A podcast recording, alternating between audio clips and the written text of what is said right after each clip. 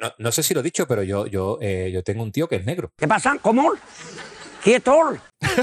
Pero que no, no, es, no es coña, mi tío es negro. ¿Sí? Mi tío es negro y tú no le digas, oye, eres negro. eh, o sea, tú no le digas, eh, oye, eres de color. Y dice, de color, dice, de color, tú también eres de color, eres transparente. ¿Qué coño te pasa? Porque su padre era, eh, era de la base de Rota. Era un americano de la base de Rota. Y espero que fuera negro. claro, era negro.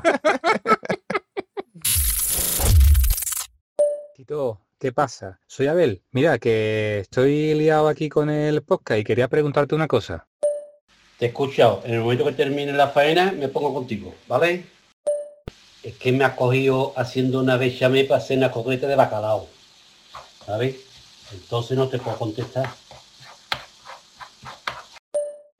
Por supuesto, arriba las croquetas de bacalao. Venga, hasta ahora.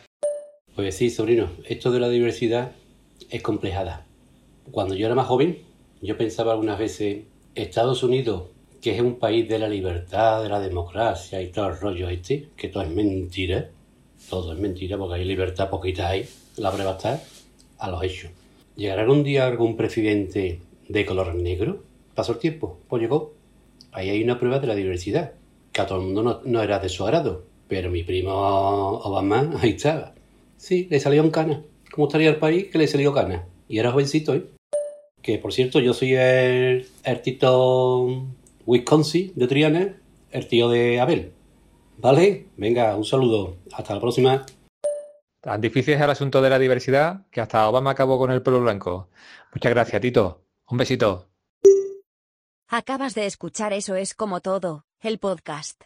Suscríbete en tu plataforma de podcast favorita y en YouTube.